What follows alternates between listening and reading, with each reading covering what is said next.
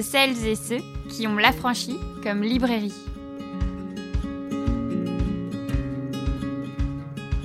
Aujourd'hui dans l'Affranchi Podcast, un nouveau cycle d'épisodes va commencer.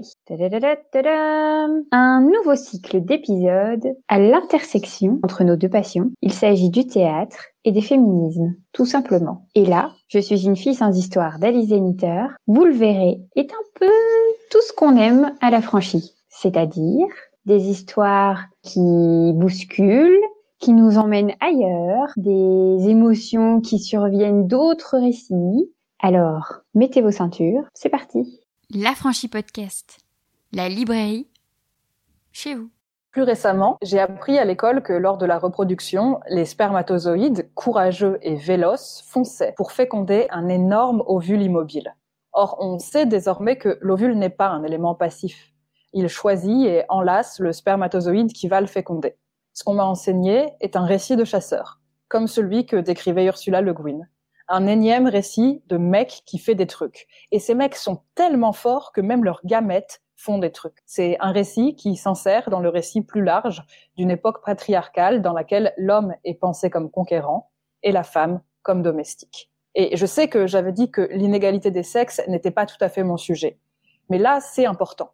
C'est important parce que je suis marquée par ça. Je suis forcément marquée par ce que j'ai appris et récité à l'école pendant des années même si je ne peux pas déceler de quelle manière. Et peut-être que ça va me rester à vie. Même si je démonte ce récit devant vous, même si j'en ris, peut-être que c'est trop tard et que ça m'a fait prendre certains plis que je ne pourrai jamais défaire. Peut-être que c'est pour ça qu'une partie de mes propres livres ne passe pas le test de Bechdel. Parfois, ça me rend furieuse d'avoir à penser et à porter toutes les conséquences de ce récit qu'on m'a fait seriner. L'affranchi vous aide à résister. Oh yeah. Bonjour Alice Sanitaire. Bonjour. Bienvenue sur la Franchie Podcast.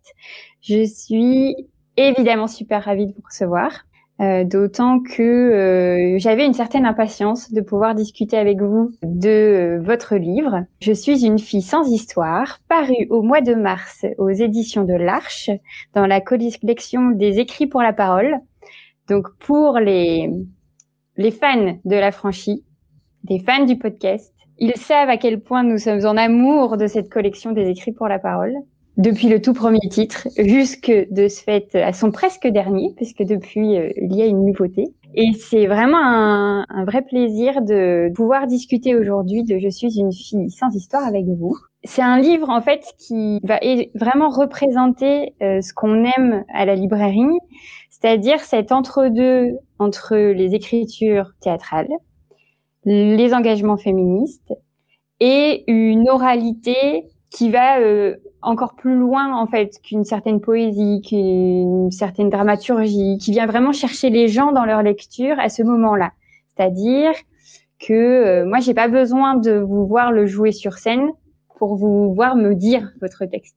Est-ce que cette collection des écrits pour la parole a été euh, directement en fait pensée à l'écriture de ce titre ou c'est euh, une rencontre avec l'éditrice euh, qui, qui a amené en fait cette publication? Quel est le lien qui a été euh, fait avec la, la, collection dans laquelle vous avez été édité Alors d'abord moi j'ai pensé euh, j'ai pensé le texte pour euh, pour la scène. Donc quand je l'ai écrit, c'était pas en pensant à la, à la publication, c'était en, en, pensant au plateau. Mais même en l'écrivant pour la scène, c'était quelque chose qui était un peu euh, qui était un peu hybride quoi. Quand j'ai dû présenter mon projet de spectacle au programmateur, je disais oui donc voilà c'est un spectacle mais c'est aussi une conférence et c'est aussi des confessions et c'est aussi mes mémoires euh, pas forcément d'autrice, mais de lectrice. Et donc, euh, oui, je, je, nageais en plein dans, dans l'hybridation de la forme que je voulais proposer. Et c'est vrai que euh, quand s'est posé la question de le publier, euh, je voulais garder, je voulais garder l'oralité, je voulais garder l'adresse, mais d'un autre côté, je voulais aussi que ça puisse exister en tant qu'écrit euh, indépendant, euh, que ce soit pas, je sais pas, comme les, les programmes de l'opéra, quelque chose qui est juste un, un produit ajouté du, du, spectacle, un souvenir du spectacle, quelque chose qui qui puisse se lire euh, et se voilà et se savourer euh, dans le dans le calme et la solitude de, de la lecture. Et c'est vrai que euh, voilà la, la collection des, des, écrits pour la parole, elle me elle me paraissait euh, avoir euh, euh, cette même cette même capacité à l'hybridation. Je me disais, je vais pas devoir couper quelque chose pour en faire un livre. Je vais pas devoir couper l'oralité pour le publier sous forme d'essai. Je vais pas devoir. et je suis moi aussi fan, non seulement des, des écrits pour la parole, mais en général des publications de l'Arche, puisque donc moi j'ai fait des études de théâtre. J'ai notamment commencé et assez longuement fait une thèse que j'ai pas terminée, mais qui était sur Martin Krim, qui est un, un auteur qui est publié à, à l'Arche donc euh, la, section de l'arche dans ma bibliothèque, euh, non seulement elle est assez conséquente, et en plus elle est un peu, elle est un peu sacrée, quoi. Il y a, une grosse aura qui va avec ces livres, donc j'étais vraiment, vraiment très heureuse de pouvoir euh, le, faire dans cette collection. En fait, ce qui était hyper intéressant dans l'évolution de cette maison d'édition, parce qu'il faut quand même le dire qu'il y a eu une sacrée évolution avec notamment la reprise par Claire Stavo de la maison, c'est qu'il y a eu cet intérêt vraiment d'être à, à cet endroit de la langue théâtrale et de lui donner de la place. Parce que c'est vrai que euh, le souci avec euh, le théâtre, c'est qu'il n'est pas lu la plupart du temps, ou par les étudiants, ou euh, par vraiment les gens passionnés qui vont lire le, le texte avant d'aller le voir sur scène, etc. Mais il a fallu un petit peu de temps avant de voir en fait des projets éditoriaux qui étaient vraiment dans ce souci de langue et de dire et de de reconnaître en fait le grand talent euh, que, que, je trouve en tout cas des autrices et des auteurs à faire une, de cette écriture du vivant. Alors parfois ça paraît un petit peu euh, désuet de dire ça comme ça, mais cette oralité que l'on arrive à lire, c'est un vrai talent en fait. Enfin moi c'est quelque chose qui m'a toujours euh, enfin en fait dans les études dans les dans les écritures théâtrales et c'est ce qui a fait en fait que je suis complètement passionnée par la lecture du théâtre depuis super longtemps, c'est de me rendre compte qu'un auteur avec très peu de choses peut nous projeter dans des univers très complexes que l'on vient nourrir nous aussi. Et l'arrivée en fait de cette collection des écrits pour la parole, rien que par son titre, euh, donc euh, que l'on doit euh, à Léonora Miano. Oui. Léonora Miano, oh là là, mais le, le bug du moment là. euh, et rien que ce titre en fait euh, est plein de promesses de lecture absolument euh, euh réjouissantes en fait. J'ai l'impression par ce livre où vous décortiquez en fait les processus de récit et, et de, de, fiction, d'histoire. Est-ce que pour vous aussi la lecture du théâtre est un endroit bien spécifique de la lecture qui n'attend pas forcément la scène Est-ce que vous, vous partageriez aussi cet amour en fait de la langue du théâtre euh, en dehors du plateau? Ah Oui, moi j'en lis aussi, euh, j'en lis aussi beaucoup. Et je crois que ce qui me, ce qui me plaît dedans, c'est que euh, oui, c'est l'idée que ce que je lis est en, à la fois un écrit et à la fois une parole. Et, et donc, euh, je, je, pense beaucoup plus les questions, euh, euh, les questions de rythme, les questions de, de souffle. Parfois, je, je, les lis à voix haute, d'ailleurs, pour voir comment, euh, comment moi j'arrive à me glisser avec ma diction, mon rythme, mon souffle. Est-ce que, est-ce que je me fais emporter naturellement par ceux de l'auteur ou de l'autrice? Est-ce que, est-ce que c'est une lutte? Est-ce que la, voilà, est-ce que est-ce que la rencontre est, un peu compliquée ou est-ce qu'il y a une, une sorte d'absolue évidence de, ça? Et puis bien sûr, euh, euh, il y a cette, enfin cette chose que je trouve très belle dans dans les, écrits euh, et les, enfin les pièces ou les, les écrits théâtraux non pièces, euh, c'est que ça dynamite complètement euh, l'idée de, de qu'on se fait de ce à quoi ressemble un, un écrit de théâtre, euh, qui aurait, euh, euh, qui aurait, je sais pas, une, une division par scène,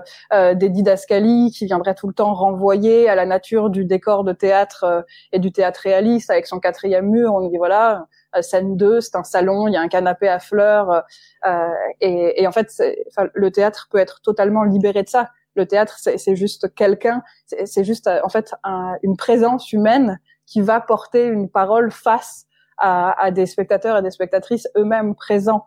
Euh, c'est un vecteur et, et ça conditionne absolument pas euh, euh, un certain type d'écriture qui aurait des, contraintes et des conventions qui remonteraient, je sais pas, au, au 18e, au 19e siècle. Mhm. C'est chouette de, voir dans les projets éditoriaux euh, de ces dernières années euh, des grâce en fait tout simplement aux auteurs et aux autrices euh, de ces nouvelles générations en fait d'écriture qui tendent en fait vers en effet ces écrits sans code, sans construction déjà établie, parfois et souvent ça a même commencé en fait par ça.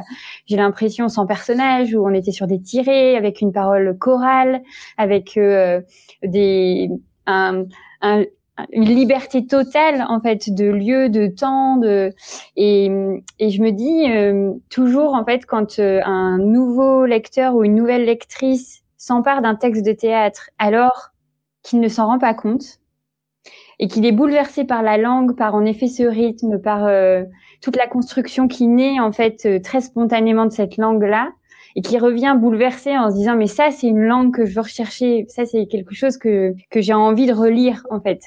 Euh, je dis mais on gagne en fait en vivant. Je reviens toujours à ces termes-là, mais j'ai l'impression qu'on en a beaucoup besoin en ce moment d'être réinvoqué en fait comme ça, que qu'en fait on vibre par euh, des écritures, des imaginaires, mais des choses qui nous sortent évidemment de de nos quotidiens actuels, etc. Et la poésie et le théâtre, je trouve, ont toujours été cet endroit qui devrait permettre ça et on l'a un petit peu oublié en fait de par euh, le temps. Et je suis vraiment ravie de voir euh, tous ces nouveaux livres en fait aussi se porter à cet endroit-là de la rencontre avec le lecteur et la lectrice. Donc là, c'était vraiment l'entrée dans le théâtre, mais parce que euh, j'ai au final moins l'occasion de de partager en fait ces élans d'amour total que j'ai pour le, les textes théâtre et donc j'en ai profité assez égoïstement mais merci en tout cas de l'avoir partagé avec moi. On est tout à fait d'accord et, euh, assez unanime pour dire que euh, même si c'est un seul en scène et qu'en effet c'est bien précisé et qu'on a hâte euh, de vous voir euh, sur scène le porter, c'est aussi ce, ce, texte un, un vrai, une vraie pépite pour les féminismes. Ah, bim, on le lance comme ça direct. Moi, quand j'ai lu ce livre, je me suis arrêtée et je me suis dit, voilà, en fait, je l'attendais. En fait, j'avais besoin que on me m'explique euh, les systèmes de récit, même si bah, on les a en tête un petit peu, mais qu'on me explique très clairement que c'est de la technique, en fait. Bon, le récit, c'est de la technique. Dans quel but, en fait, je suis une fille sans histoire a été écrit c'est-à-dire, est-ce que vous vouliez vraiment aller vers cet état de technique dont j'ai l'impression en fait que vous vous êtes emparé? Oui, et aussi euh, et aussi dire euh, du coup l'étude de ces techniques, puisque technique il y a, euh, eh ben c'est une science. Euh, et, et, donc elle est euh, donc elle est partageable en fait. Euh, si on, on, peut se mettre d'accord sur des méthodes d'étude, d'analyse, de dissection des, des, des, procédés et des processus qui apparaissent dans le dans le récit, alors alors c'est une science, ça, s'appelle la narratologie. Et si on, on l'applique pas au récit lui-même, mais aux faisceaux de signes qui, qui sont dans la langue et qui aident à construire ces récits, alors c'est de la sémiologie. Et comme la plupart des sciences que j'ai croisées dans ma vie, elle me donne un peu l'impression que, euh, enfin, que le monde devient à la fois plus grand et plus clair et que je peux plus facilement y avancer, plus facilement m'y repérer. Et c'est ce que je, je dis au, au, début du livre et, du spectacle, c'est tout à coup cette espèce de question de pourquoi est-ce que ces disciplines que moi j'ai étudiées pendant des années et qui me paraissent être des outils euh, absolument nécessaires pour euh, pour me repérer dans la fabrique de récits énormes et permanentes qui, qui m'entourent, pourquoi on considère que vraiment ça intéresse que euh, euh, les chercheurs spécialisés dans ces domaines-là à, à l'université en fait euh, euh, pourquoi c'est pas quelque chose qui connaît une une vulgarisation joyeuse? Pourquoi pourquoi j'ai l'impression en fait d'une certaine pourquoi j'ai l'impression d'être chiante quand j'ai envie de parler de, euh, de ce que ces sciences-là m'ont apporté? À moi en, en tant que plusieurs euh, euh plusieurs euh, personnes c'est-à-dire ça m'a apporté des choses évidemment en tant qu'étudiante en lettres et en théâtre mais ça m'a apporté ensuite des, choses en tant qu'écrivaine et ça m'apporte des choses en tant que lectrice ou spectatrice ou auditrice de, formes de récits donc il y avait ce, but-là, quoi, de dire, euh, ok, un récit, c'est une, euh, voilà, c'est une technique, une succession de techniques. On peut l'analyser avec des outils assez simples, et je vous assure que le coup, euh, parce que c'est à la fois très joyeux et, très aidant. La franchise podcast, le podcast des rencontres de votre librairie chérie. Le vent souffle dans les branches et toutes les feuilles de la forêt émettent des sons différents, des froissements soyeux, des crissements secs. Et si je tends l'oreille, il y a parmi les bruits du vent des histoires qui un temps ont été jamais dites, mais qui ont fini par venir à la parole. Parce que Toni Morrison, parce que Maya Angelou, Monique Wittig, parce que Marie Scondé, Sarah Kane, Virginie Despentes, Leonora Miano, Zoé Léonard, Rosa Montero, Zadie Smith, Anne Carson, Chimamanda Ngozi Adichie. Leurs noms et leurs voix un peu partout au milieu des arbres, une assemblée de guerrières comme une autre forêt, mouvante, que je peux emporter avec moi sur le chemin du retour jusqu'à la table où je me remets à écrire. Oui, c'est ça. Parce qu'en plus, dans tout le déroulé, euh, vous y allez pas à pas. Donc, euh, vous nous expliquez vraiment en fait euh, différents endroits de la compréhension de, de ces techniques d'écriture des récits euh, en allant, euh, en invoquant en fait d'autres autrices, euh, d'autres auteurs qui vous ont accompagné dans votre apprentissage et qui de ce fait sont et, je, et là je pense carrément à Aristote, sont considérés comme bah, la vérité en fait. C'est-à-dire Aristote a dit ça se passe comme ça, depuis ça se passe comme ça, donc on fait tous comme ça. pour autant, à partir du moment où on réalise que c'est une façon de faire et qu'on pourrait peut-être faire autrement, en effet, le vaste monde de la création s'en retrouve complètement euh, chamboulé. C'est hum, vraiment là, en fait, où je trouve qu'il est, c'est intéressant, en fait, ce fameux pas à pas dont je parlais, c'est que vous partez de ce que vous savez, de ce qu'on vous a transmis comme savoir, pour en faire certes une base, mais une base que vous allez pouvoir ensuite pas mal exploser, en fait, quand même, non? Non, c'était pour revenir. Euh, euh c'est pas tellement Aristote a dit ça, donc c'est la vérité. C'est plus, euh, c'est plus une sorte de logique d'efficacité du, du récit. Euh, et, et j'aime beaucoup la, la formule de, de, Ursula Le Guin sur laquelle je, je m'appuie euh, aussi euh, dans, dans, le livre, qui est, qui est la, force de séduction. Elle dit même pas efficacité, elle dit la, force de séduction du récit. Et c'est de dire voilà, on a élaboré euh, une, une, succession de préceptes sur comment on fait un récit qui marche, euh, qui séduit, qui happe. Et comme sa puissance de séduction a été en effet constatée et validée euh, à travers euh, à travers les siècles, on le reproduit. Mais est-ce que cette efficacité, elle est euh, d'abord, est-ce que c'est le but d'un récit, de, de happer quelqu'un directement et puis de lui faire euh, suivre un schéma tout le temps répété qui, d'une certaine manière, euh, neutralise aussi des efforts de réflexion, neutralise euh, euh, une capacité à rêver dans les trous qui seraient laissés par par le récit, etc. Et puis aussi, qu'est-ce qu'on fait de toutes les formes qui ont été exclues, que ce soit les formes du récit elles-mêmes ou qui va être le protagoniste, et, et c'est souvent le justement qui va être le, le, le protagoniste de, de, ce récit, quoi, en disant c'est mieux de parler de ceci et de cela, c'est mieux de... là on a voilà on a construit des systèmes d'exclusion qui perdure encore. C'est ça aussi qui moi me, me fascinait, c'est que parler d'Aristote qui écrit donc en, moins 335 avant Jésus-Christ, en parler aujourd'hui et dire euh, donc voilà voilà les préceptes et voilà les limites des, préceptes, ça aurait aucun intérêt si Aristote n'était pas encore utilisé euh, de, de, nos jours. Or, eh ben, on voit que euh, il est en fait que dans les manuels hollywoodiens d'écriture de scénario, on reprend euh, certains, voilà, certains des, des, conseils qui sont plus que des conseils, parce que justement Aristote a un côté un peu dictatorial. Mhm. On reprend donc euh, certains des dogmes d'Aristote euh, que euh, dans les études de, de, psychologie sur nos rapports au récit, c'est l'auteur le plus cité. donc, donc voilà, ça, ça, a un sens quoi de, de l'amener aujourd'hui sur sur ma table de dissection de narratologie et de dire bon bah voilà qu'est-ce qu'on a là-dedans qu'on répète depuis des siècles et des siècles et, et où est-ce que ça atteint des limites? Oui, tout à fait. Et en passant par tout ce système de transmission, en fait, de par les époques, et en effet, Aristote, est loin d'être notre contemporain, et de se rendre compte qu'on est toujours, en fait, euh, et qu'on a continué, peut-être même euh, appuyé, en fait, ces récits-là, ces façons de, de, parler et de raconter les histoires, ça montre qu'en fait, euh, on est vraiment dans un prisme très euh, dirigé, très réglé en fait de ces constructions euh, d'histoire. Mais et c'est vrai que euh, au, même moment où vous parlez d'Aristote, vous parlez euh, d'Ursula Le Guin, on voit aussi qu'il euh, y a une possibilité de s'en extraire dans la mesure où c'est tellement fermé et contrôlé, bah, qu'en fait les personnages qui sont considérés toujours comme secondaires euh, ou euh, juste là pour aider le héros, etc. Euh, dans les premiers principes peuvent complètement exploser la narration dans une un autre schéma narratif. Il faut juste aller le chercher.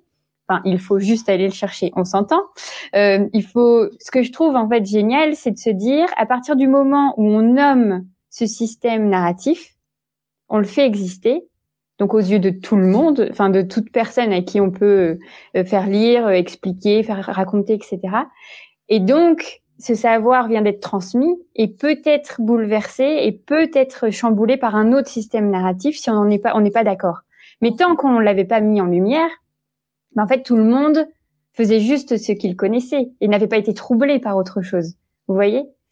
Il y a enfin moi j'ai l'impression en fait qu'en qu'en expliquant tout ce que vous expliquez dans ce livre, c'est aussi une façon de dire ça peut être autrement. Oui, et et ça l'a déjà été. Euh, c'est aussi pour ça, en fait, les, euh, toute la partie sur Aristote, je le fais euh, sous, sous, forme de, de, de scène. Enfin, il y a un jeu de ça. C'est l'atelier d'écriture que donnerait Aristote. Euh, et c'est aussi pour ça que dans les, dans les participants à, à l'atelier, euh, il y a ce personnage qui s'appelle Marguerite. Et donc, c'est une évidence que c'est Duras. Et, et, et, qui excède, enfin, que, ouais, Aristote est complètement excédé, quoi, par, par les propositions de, de Duras ce voilà ce concept de roman paysage c'est pas possible en fait euh, il y a, y a, pas de péripéties il y a pas de ligne claire euh, je comprends rien je m'ennuie et tout ça et ça c'était une manière de dire j'invente pas la poudre en fait. Euh, euh, je, je dis pas aujourd'hui il faudrait sortir d'un schéma narratif qui a été répété encore et encore et encore par tout le monde. Bien sûr que non, il existe des, euh, des tentatives euh, hétérodoxes pour pour les appeler comme ça. Après, finalement, j'ai aussi l'impression que dans la littérature, on, a peut-être plus de, de chance, et dans le, le, théâtre aussi.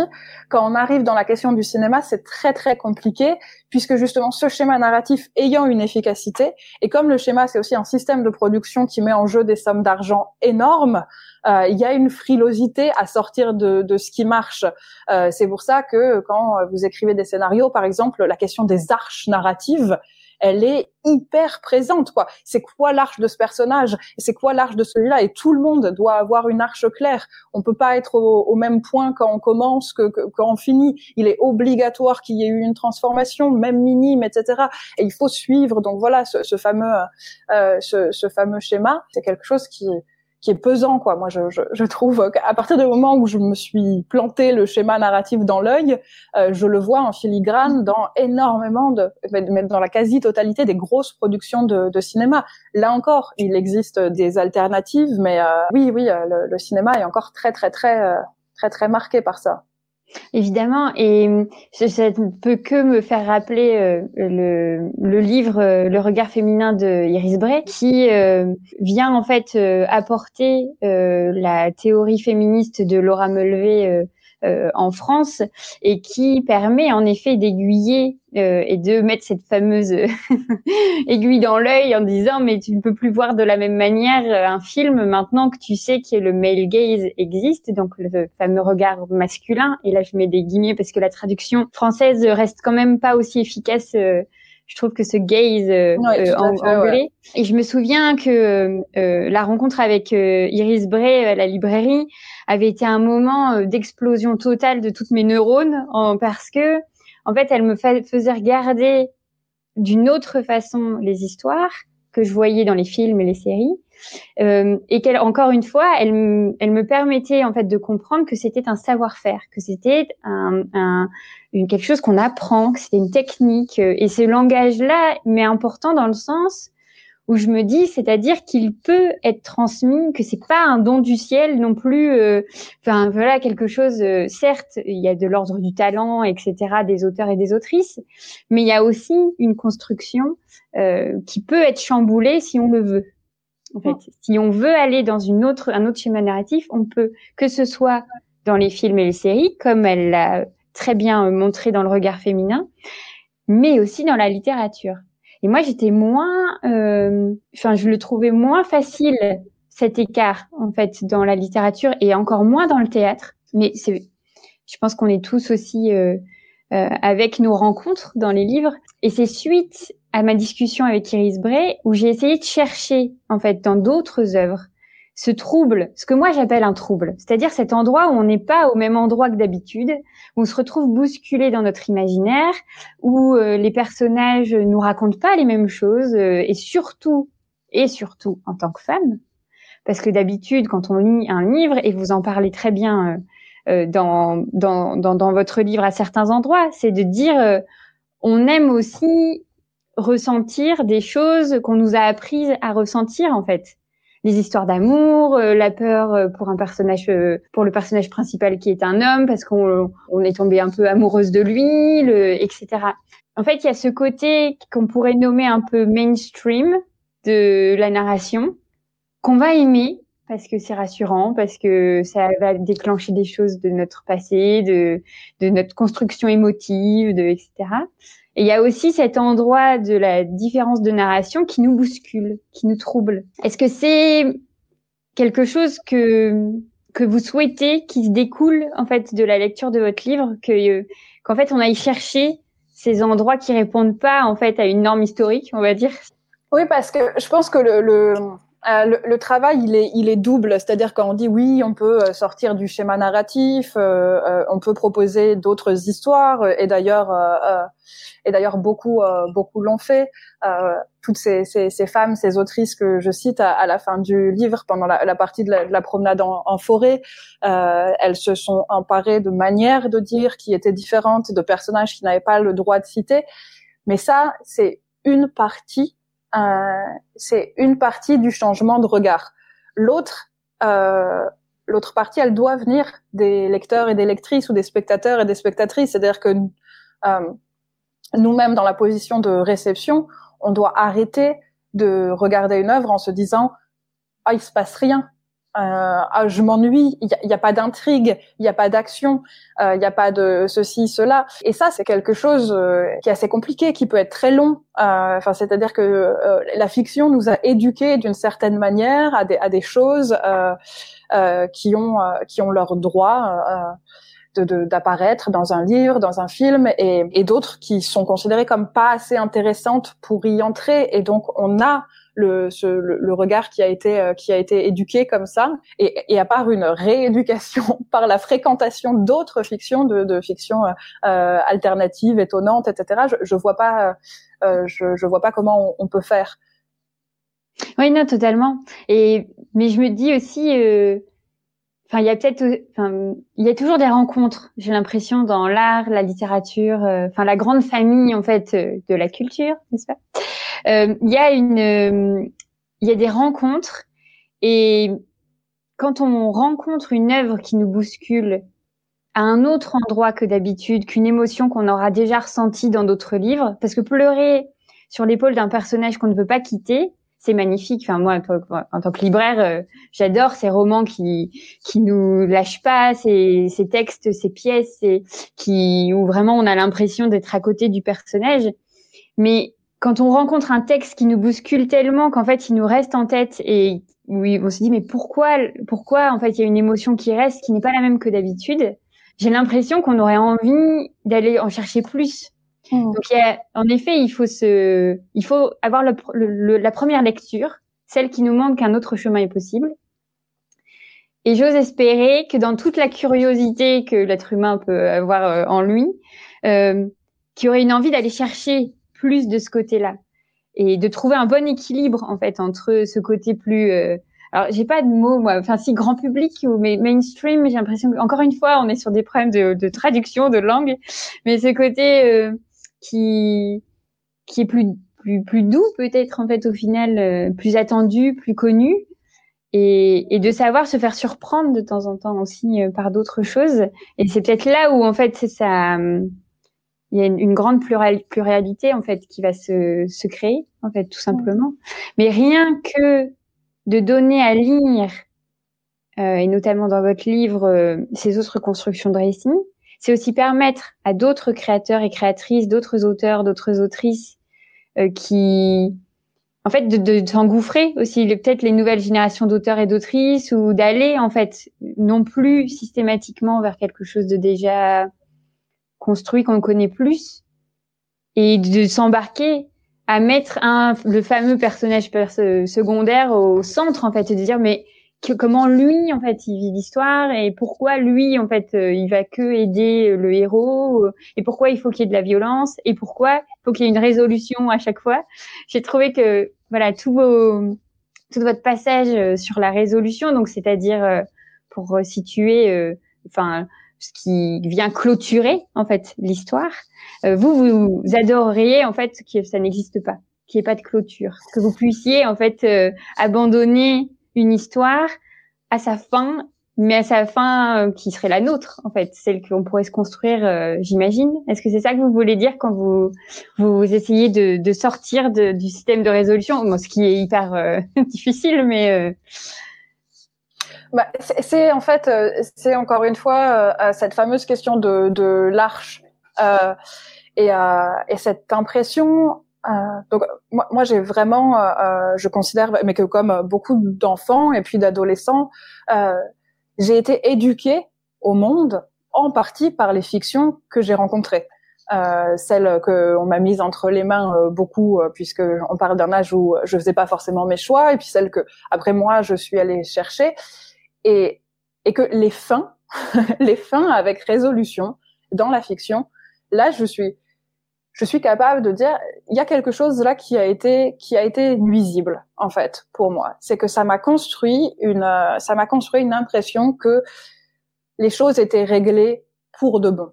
Euh, que quand il arrivait un, problème, on, s'en emparait et puis ça, pouvait, bien sûr, euh, toutes les fins ne sont pas des fins heureuses, ça pouvait exploser, tourner euh, euh, au drame total, mais c'était réglé une bonne fois pour toutes. Euh, c'est un peu les épisodes de Sherlock Holmes dont je, enfin, de, de, dont je dis hein, dans, dans, le livre que j'ai été très amoureuse de lui. et je pense que j'ai été amoureuse de lui aussi pour cette espèce de sentiment de sécurité que me procuraient, me procuraient ces intrigues, où on sait qu'à la fin, Holmes y va résoudre le problème et une fois qu'il l'a résolu, on ne revient pas dessus quoi. Mhm. Euh, personne ne va dire oui, mais en fait finalement quand même il reste le deuil à porter ou euh, euh, finalement je ne me sens plus en sécurité dans cette maison où quelqu'un a fait intrusion et, et je pense qu'il va falloir en, en, partir. Non, la, la chose est, est, bouclée et très propre et euh, et, et du coup moi j'ai j'ai beaucoup euh, d'abord j'ai beaucoup galéré avec l'idée que les problèmes puissent revenir. Euh, dire ah bon en fait les choses sont pas réglées pour de bon. L'idée que euh, il y a des combats qu'on doit mener tous les jours et, et, en fait il faut parfois les, les, reprendre au début en fonction des interlocuteurs qui changent euh, et il faut trouver le voilà il faut il faut trouver euh, tout le temps cette cette petite force euh, quotidienne de, de continuer. Euh, et puis et puis c'est, oui cette chose aussi qui est que non la vie ne fait pas plateau à partir du moment où on a résolu deux ou trois éléments et que on est dans une phase de bonheur relatif. Or, toutes les fictions m'avaient éduqué à ça, quoi. Mmh. Euh, une fois que les choses sont réglées, c'est bon, ça fait ça fait plateau. C'est le euh, euh, poussé à la caricature, c'est le ils vécurent heureux et eurent beaucoup d'enfants. Et donc, euh, bah, donc voilà, moi, j'attendais un peu que la, vie soit comme ça. et je suis allée de désillusion en désillusion avant de me dire, eh, finalement, c'est pas si mal qu'il y ait une évolution constante, qu'on doive toujours revenir sur euh, sur les choses. Ça veut dire qu'il y a il y a des possibilités de les de les remodifier, de les améliorer. Ça veut dire aussi qu'en fait, on apprend qu'on grandit, qu'on évolue, et que le fait que la vie fasse pas plateau, c'est ça qui la rend intéressante. Quoi. Sinon, euh, sinon, autant en fait, autant mourir euh, après avoir euh, rencontré l'amour et eu des, et des, enfants, puisque plus rien ne changera. Mhm. Euh, et donc, euh, donc oui, j'ai eu l'impression d'avoir eu besoin de temps pour me remettre de ce que la fin extrêmement finissante des fictions m'avait m'avait appris. Et donc oui, je suis un peu en, tout le temps en recherche de euh, de ne, ne, pas embrasser l'idée d'une d'une résolution. Euh, et dans l'art de perdre, c'était quelque chose que j'ai voulu vraiment euh, marquer de manière très très forte, quoi, de, de dire, enfin le roman s'arrête là, mais l'histoire elle n'est pas finie pour Naïma. le fait d'avoir fait ce voyage en Algérie que personne dans sa famille n'a fait, ça ne clôt rien, ça ne guérit rien, ça ne juste mm-hmm. voilà pendant un temps, ça répond à des questions, mais peut-être que ces questions vont revenir ou peut-être que d'autres questions naîtront des réponses apportées aux, premières. Et je voilà, je refuse de boucler une arche euh, en disant quelle, quelle, quelle merveille que cette évolution qu'il a vu grandir et maintenant elle pourra vivre heureuse et avoir beaucoup d'enfants. oui, c'est sûr que cette femme, il vécu, il vécu heureux et eu beaucoup d'enfants, euh, a fait beaucoup de mal, je pense, à beaucoup de monde. Mais ce qui me fait euh, juste parce que c'est, j'ai vraiment éclaté de rire à ce moment-là. Donc je vais me permettre euh, d'aller au moment en fait page 40 euh, de, votre livre. Euh, vous parlez en fait à un moment donné euh, que je, je, suis en train de retrouver euh, de cette de cette résolution et de comment en fait en effet vous avez essayé d'y échapper et, et vous prenez l'exemple voilà d'une blague qui sans chute serait une expérimentation des plus osés et donc je vais à la note de bas de page et la blague est la suivante un Américain, un Belge et un Français sont en haut de la tour Eiffel et trois petits points. Ils apprécient le paysage. Voilà. et je me suis dit, ben ouais, pour une fois, ils peuvent ne pas se taper, ils peuvent ne pas être méchants, ils peuvent ne, pas, se sauter l'un après l'autre, ou euh, ne pas regarder le soleil couchant avec plein d'amour et de. Ils peuvent aussi juste être. Ils sont là et c'est tout et ça suffit. hey, vous êtes à la franchie. Pourquoi? Alors que nous savons qu'Anna Karenine est un personnage de fiction qui n'existe pas dans notre monde réel, pleurons-nous sur ses actes Moi, je n'ai jamais pleuré sur Anna Karenine, elle m'agace. Pour ceux qui ne connaissent pas l'histoire, c'est une femme mariée qui tombe amoureuse d'un autre homme et qui se jette sous un train. À ne pas confondre avec Madame Bovary, qui est une femme mariée qui tombe amoureuse d'un autre homme, mais qui s'empoisonne. À ne pas confondre non plus avec la princesse de Clèves, qui est une femme mariée qui tombe amoureuse d'un autre homme et puis son mari meurt, donc elle pourrait épouser l'autre homme, mais non, elle entre au couvent pour mourir socialement. clairement, pour les récits de femmes qui font des trucs, on n'est pas encore tout à fait au point. Résiste avec l'affranchi podcast. Mais ce qui me permet en fait de, de faire une habile transition sur l'énorme en fait humour que vous mettez euh, dans tout votre livre et la joie en fait que vous portez dans vos paroles. Et c'est vrai que ce principe de la joie, c'est quelque chose euh, qui qui n'est pas assez, je trouve, exprimé en général, c'est qu'on va euh, beaucoup se poser de questions, beaucoup euh, euh, essayer de révolutionner les choses, beaucoup. En fait, nos émotions sont comme elles sont, etc. Mais mais rarement, j'ai l'impression qu'on parle vraiment de joie.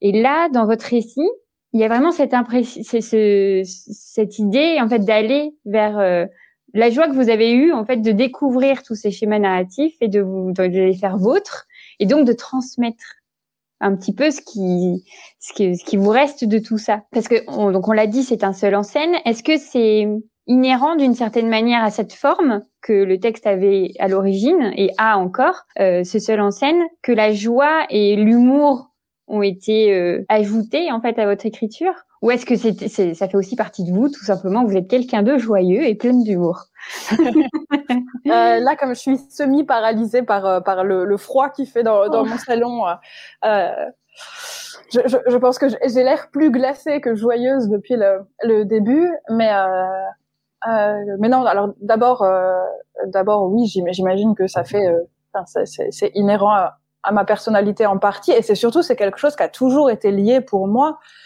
à l'apprentissage.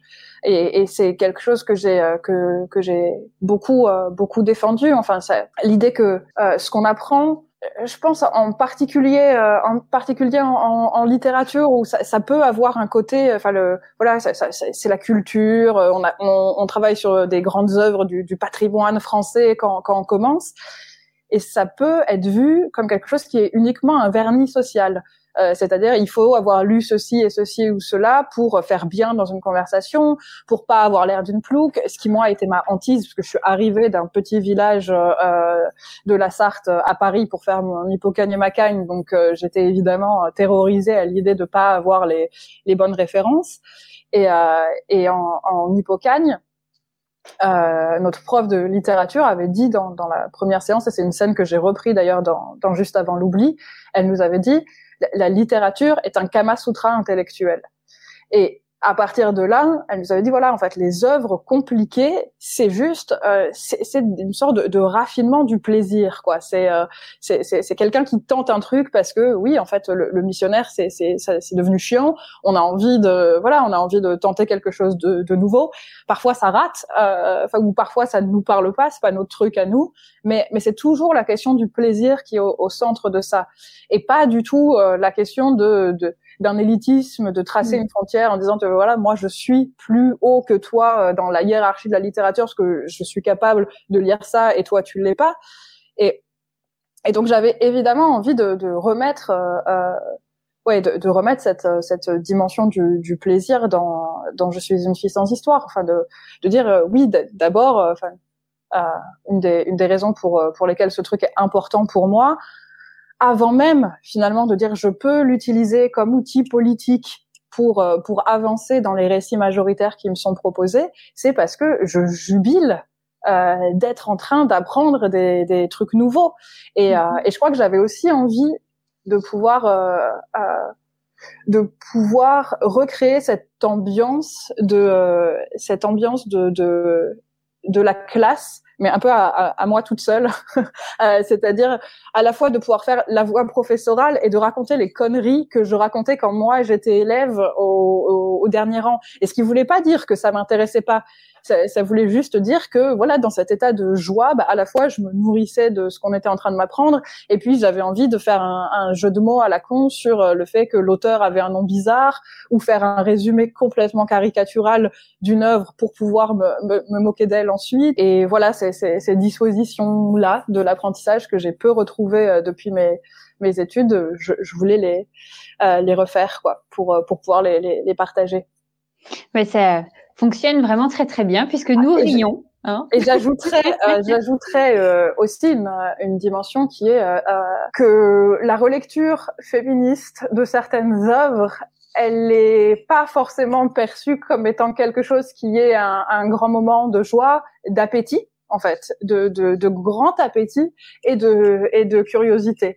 Euh, dans beaucoup de titres, notamment de la presse de droite, on voit quelque chose. Enfin voilà, c'est euh, des gens qui confondent euh, la morale et l'esthétique, euh, qui voudraient s'engager dans une austérité. On arrive armé de ciseaux, de cisailles, c'est toujours coupé, c'est tout voilà, faire le tri, c'est les fameux termes de cancel culture, de machin. et et en fait, euh, j'avais aussi euh, hyper envie de dire mais c'est enfin pas vrai quoi. Euh, c'est pas vrai du tout. Mon but est pas de dire il faut arrêter avec ceci euh, ceci sort du dogme etc d'abord c'est les autres qui ont commencé avec les dogmes. C'est Aristote qui a commencé avec les dogmes. Euh, moi je suis plutôt le, le, petit bouffon derrière qui dit ah et si on pouvait faire un pas de côté et si on pouvait faire autrement etc et c'est pas du tout c'est c'est pas du coup toute la, de la réduction de l'aseptisation des, des formes, au contraire. Euh, c'est une sorte de, de tentative de, de proposer d'autres choses, de faire plus, de parler de, de, toute une moitié du monde qui n'a pas été décrite. Et, euh, et du coup, ben, c'est de la gourmandise. Et le fait de pouvoir associer féminisme et gourmandise, c'est quelque chose qui tilte pas pour tout le monde. Mais j'avais vraiment, vraiment envie de dire euh, bah pour moi c'est ça enfin c'est ça le moteur quoi mhm. mais c'est hyper appréciable et, euh, merci beaucoup parce que euh, ça fait plusieurs fois que je me plains en fait que les féminismes soient trop durs en fait qu'en fait on n'a pas beaucoup d'endroits pour rire je trouve et de légèreté et parce que c'est tellement bah, c'est enfin après, c'est parce que ça nous concerne directement, mais c'est des thématiques qui sont dures. Qui, on parle de violence, on parle d'invisibilité, on parle de, enfin, de, de, de, problèmes de société qui sont 50 euh, fois plus grands que nous, et si pas des millions de fois plus grands que nous, et de pouvoir aussi, en fait, rire des choses et avoir, et, voilà qu'on nous repartage de la joie dans les combats, dans le militantisme, dans la lutte, euh, ou dans la pensée, ou ben, ça permet aussi de respirer et de se rendre compte que qu'en fait on peut trouver du bonheur dans les pensées qui peuvent aussi être les plus dures en fait. C'est vous voyez, il y a un truc euh, qui qui est revivifiant. Voilà, quand on rit, quand on quand on est joyeux, quand on on, on, on arrive à retrouver comme ça euh, une petite légèreté, euh, même dans un écrit qui va quand même bouleverser absolument toute la façon dont on voit les histoires, ce qui est quand même pas c'est pas grand chose en fait au final. C'est vrai. Tous nos, nos, tous nos loisirs tout enfin et, et, on pourra le mettre sur tellement d'autres plans encore euh, ces techniques de narration. Mais ça fait du bien en fait de respirer de rire et de se dire on peut en effet apprendre dans le bonheur en fait. On n'est pas obligé tout le temps d'être sous la la, la, difficulté en fait. Donc c'est c'était un endroit qui était un, particulièrement important pour moi de, de, de, de, de noter parce que je pense que ça beaucoup de gens, de, d'hommes et de femmes, vont rire avec votre livre et c'est déjà génial. Ouais, bah, bien sûr. Une autre thématique qui, j'ai l'impression, vous est chère, que l'on retrouve euh, notamment sur la fin euh, dans votre livre ici, euh, et, et que vous avez amplement développé dans Quand viendra la vague, publié en 2019 aussi chez l'Arche éditrice. Moi, je, je trouve qu'on devrait passer à ça, l'Arche éditrice plutôt mm. que l'Arche éditeur. Euh, euh, c'est l'écologie, en fait, une thématique que vous défendez euh, aussi dans ces techniques de récit dont vous parlez et dans votre dans votre pièce précédente, c'est la nature, l'écologie, le l'urgence climatique euh, et la réponse de l'humain face à ça. Euh, quand viendra la vague, je n'ai aucune idée de comment euh, est né ce projet. J'avoue que je l'ai vendu, mais par pile entière, parce que je trouvais, on me demandait beaucoup de théâtre, euh, théâtre euh, écologique. Et j'étais un petit peu bloquée parce qu'il y a quelques titres, mais on n'est pas non plus sous un foisonnement incroyable d'histoires comme ça. Ou alors c'était des choses très dur, avec euh, des grosses catastrophes, avec euh, mais où on vivait ça euh, vraiment sur la perte de l'espèce humaine, quoi. Mm, mm. Là, encore une fois, avec un petit, une petite distance assez appréciable, un humour, un décalage aussi de la situation d'urgence avec oui mais qui est-ce qu'on prend avec nous Vous arrivez à amener en fait l'écologie au cœur d'un couple? Qui va être un peu le seul sur le haut de sa montagne, encore une fois une montagne décidément, euh, et qui va pouvoir dire euh, bon est-ce qu'on ramène quelqu'un avec nous, est-ce qu'on prend des animaux, est-ce qu'on reste tout seul, etc. Et c'est la femme qui a un petit warning euh, non non mais on va pas rester juste nous deux et un mouton quoi, il va falloir peut-être qu'on gère autrement en fait cette situation. Donc est-ce que vous pourriez nous parler un petit peu de quand viendra la vague? Cela c'est vraiment ma curiosité qui a envie d'en savoir un petit peu plus. Eh ben, au départ, c'était une, une commande de, de l'ARIA euh, pour les rencontres internationales. Euh, donc, l'ARIA organise tous les étés euh, en, en Balagne, en Corse, et, euh, et, pendant ces rencontres internationales, il y a des, il y a des stages, en fait, euh, différents stages qui sont proposés sur différents textes avec différents metteurs en scène, et, et à la fin de ces stages, il y a le, il y a le, le festival où les les propositions scéniques sont euh, euh, sont ouvertes au, public.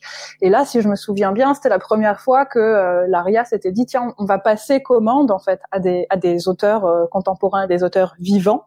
et et en plus, donc non seulement il y aura cette dimension contemporaine et vivante, mais en leur passant commande, on peut leur demander de faire des textes qui s'inscrivent, qui s'inscrivent dans le lieu. Et donc moi, je suis arrivée avec euh, avec un peu ça comme cahier des charges, c'est-à-dire euh, c'est bien si ça parle de la Corse. Et, euh, et deuxième chose, je savais que mon texte devait être mis en, enfin, mis en scène par par Pascal Blaison qui est marionnettiste et le groupe donc elle allait avoir en, stage pendant pendant l'été. Et je suis arrivée, euh, voilà, je suis arrivée sur euh, ce bout de montagne euh, où est situé le, le théâtre de, de l'Aria. Euh, j'ai commencé à lire à la fois des, des légendes corse et il y avait cette part très très forte de autour des cascades notamment et des, des cascades qui sont des jeunes filles qui enfin qui se suicident pour échapper à un mariage forcé ou ce genre de choses mais, mais voilà le, un truc très très fort autour de l'eau et puis, euh, euh, et puis j'ai lu un, un, article sur le réchauffement climatique et la manière dont ça, dont ça menaçait les, les îles. Et, euh, et, je me disais en fait c'est marrant. Enfin depuis cette montagne-là, j'ai beaucoup de mal à imaginer que la Corse est en effet une île entourée partout par la mer et que euh, une montée même même minime du, niveau des eaux euh, en fait menacerait une, grosse partie de, son territoire. Et, et j'ai commencé à, à, écrire sur ça, quoi, sur le fait que la, la, montée des eaux allait, euh, allait transformer en, en îles de plus en plus petites les sommets de la Corse. Mais en, en voulant pas faire, euh, je, je, voulais pas faire euh, une vraie pièce post-apocalyptique. Donc il y avait cette idée de, euh, voilà, cette idée de, de prendre un, un, couple et de se dire c'est c'est leur jeu en fait, c'est leur jeu d'imaginer que la, la vague arrive et, euh, et d'essayer de, vivre, euh, d'essayer de, enfin voilà, de, survivre euh, pendant pendant ce jeu. Et à force d'aller-retour, on n'arrive plus à savoir si on a basculé dans leur imaginaire ou euh, ou si en fait la, vague est, vraiment arrivée. Euh, et évidemment, dans la dimension de jeu aussi, ça permettait ça permettait de garder une certaine distance, de oui d'avoir d'avoir de l'humour et de euh, de pas tout traiter dans, dans l'urgence en fait, dans les dans les discussions de, de ce couple qui se pose beaucoup de questions, la question des enfants, de la voilà, de euh, la question de euh, la question de existe-t-il une inégalité euh, de l'amour euh, entre les, les, deux membres du couple ou est-ce que il y en a juste un qui est enferré dans une vision complètement romantique et l'autre qui est dans une vision beaucoup moins fusionnelle mais finalement tout aussi tout aussi aimante? Et je me disais, bon, si je fais vraiment l'apocalypse, ça va être compliqué qu'il s'arrête pour discuter de ça. Alors que si c'est un jeu euh, entre les, parties, en fait, euh, les parties de jeu euh, euh qu'il lance, on peut avoir ce, temps-là. Alors, je ne me souviens plus de la toute fin de la pièce, mais j'ai un souvenir d'ouverture quand même. Est-ce qu'on est, c'était, c'est une pièce qui reste ouverte? Il n'y a pas une clôture où je me trompe? Euh, non, c'est une pièce qui reste ouverte. Et voilà. Et bien voilà. Mais c'est vrai que c'est une pièce qui a qui a été importante euh, dans les lectures que j'ai pu faire. Euh, alors 2019, c'était il n'y a pas si longtemps que ça non plus, mais quand même. Euh, et et c'est c'est bien de. Je trouve que enfin voilà, c'est intéressant de l'avoir en tant que nous, libraires spécialisés en théâtre et féminisme, pour montrer en fait que les théories que l'on défend généralement dans les essais, en fait, on les retrouve dans les livres de fiction et que ça permet parfois, en fait, par des choses euh, euh, avec plus de distance ou qu'apporte cette fiction, de dénouer en fait des endroits, de se poser d'autres questions à d'autres endroits, d'être bousculé à d'autres endroits, etc. Et, euh, et j'étais de ce fait euh, finalement pas surprise qu'à la fin de Je suis une fille sans histoire, euh, euh, on retrouve ce lien à la nature et vous vous, vous, nommez en fait ce besoin aussi qui est finalement écoféministe en fait de redonner sa place à la nature qu'on a nommé nature mais à la terre etc comme un, un individu en tant que tel, tout comme la femme doit se libérer de l'emprise capitaliste et patriarcale, en fait la planète a aussi besoin d'être reconsidéré dans son entièreté, etc. Et c'était, enfin, c'est beau, vous vous interpellez euh, Baptiste Morisot, vous, enfin voilà, vous faites venir comme ça euh, encore et toujours d'autres auteurs et autrices autour de vous pour cette parole-là. Euh, et, et c'est vrai qu'il est beau, je trouve, de comprendre qu'en fait les narrations peuvent être multiples et se rejoindre. Et qu'en fait, plus on allie en fait les éléments euh, qui déconstruisent chacun dans, de leur côté, bah, plus la force est grande pour euh, lutter contre ce qui paraît un des, enfin, j'allais dire indémoulable, mais c'est un peu bizarre, mais en tout cas, le, le, le, patriarcat s'engouffre partout, en fait. Mmh. Et ouais, Et il y a ce côté, bah, si on met toutes les forces ensemble, qui au final vont vers une fin euh, qui, qui est quand même assez commune, c'est-à-dire euh, euh, cette liberté des, des oppressions, enfin cette, cette d'arrêter en fait ce schéma euh, voilà où, où, on veut toujours que les mêmes soient les dominants et les mêmes soient euh, les oppressés etc et en se mettant tous ensemble et notamment euh, dans les féminismes les écoféminismes les arts la culture l'écriture etc bah, c'est là où le noyau commence à, à vraiment prendre de l'ampleur quoi. Et Merci pour ça. non, mais c'est vrai que je trouve ça hyper intéressant la, la notion de, de, coexistence diplomatique entre les espèces que euh, que défend Morisot et la manière dont ça peut euh, la manière dont ça peut entrer dans les récits. Donc de dire euh, on peut traiter les les, les autres euh, formes du vivant euh, pas comme des choses et pas non plus euh, comme euh, comme des, des, êtres humains en tombant dans, dans l'anthropomorphisme. Et donc euh, se dire ok du coup comment je les fais entrer dans le récit? Parce que si on prend je sais pas si vous prenez euh, les trois mousquetaires euh, le cheval il existe comme euh, comme véhicule quoi, quand on en a mm. besoin. Et puis en fait ils arrivent à l'auberge et puis ils le laissent. Et puis ils disent est-ce que vous avez des nouveaux chevaux des chevaux frais? D'ailleurs je, je, crois que je crois qu'ils utilisent comme comme expression. Bon de se dire de, de quelle manière de, quelle manière voilà je peux faire euh, coexister l'humain avec euh, avec des animaux avec des insectes avec et je, crois que une enfin pour moi une des une des œuvres qui a vraiment été un, déclencheur euh, de, ma réflexion sur ça, c'est euh, Une année à la campagne de Sue Hebel. Euh, je ne sais pas si, si vous l'avez lu. Euh, c'est un livre, c'est un livre que, enfin, que je trouve merveilleux. Euh, c'est l'histoire de, de l'autrice elle-même qui, euh, qui est biologiste, donc comme, comme elle le dit, quoi, qui connaît la nature uniquement par l'étude très précise qu'elle en fait par des par des microscopes et qui décide de changer de lien euh, de changer de lien avec euh, cette, euh, cette nature. Euh, qui s'installe, je crois, dans le Maine, dans un domaine complètement perdu. Et puis en fait, elle, elle, elle s'installe avec son mari et, et, ses enfants. Et puis son mari la quitte. Et puis les enfants grandissent. Et comme elle dit, elle est une, elle est une, femme libérée des, des, des, contraintes de, de, la société et elle sait plus à quoi elle sert. Euh, et, et, dans cette non-utilité, eh ben, elle va juste passé énormément de temps à, à, marcher dans son domaine, à observer son domaine et euh, il y a à la fois une sorte de, de oui d'acuité du regard, euh, de d'un de données en fait de, de, connaissances qui viennent aussi voilà de cette formation scientifique euh, euh, qui qui analyse à quelle forme de vie voilà on a affaire comment elle se caractérise etc et puis un, un journal des, des saisons qui passent. Et euh, et je trouve ça absolument bouleversant. Et parce que c'était euh, parce que c'était si réussi ça m'a ça m'a fait réaliser aussi que j'avais des j'avais des préjugés enfin j'avais des a priori euh, c'est-à-dire euh, une des choses que je disais tout le temps en disant c'est absolument incroyable je disais et puis c'est pas un livre de hippie. Euh, et donc je me disais ah donc j'avais ça en fait en tête. L'idée que quand on écrit sur euh, le vivant extérieur à l'humain on fait forcément un, un récit de, de hippie. Mm donc bah, ça voilà c'est pareil c'est un changement de lunettes. Euh, c'est pas uniquement les, les œuvres, c'est euh, euh c'est un changement de, de, lunettes de la part euh, de la part du lectorat qui est nécessaire. Et, euh, et du coup, voilà, suite à cette lecture qui qui venait aussi du fait que moi je m'étais installée à, la campagne, j'ai commencé à réfléchir de plus en plus à comment on fait entrer d'autres vivants. Eh bien, merci beaucoup. C'est génial parce que en plus vous êtes à des endroits, comme on l'a dit d'écriture et de transmission euh, variées et multiples.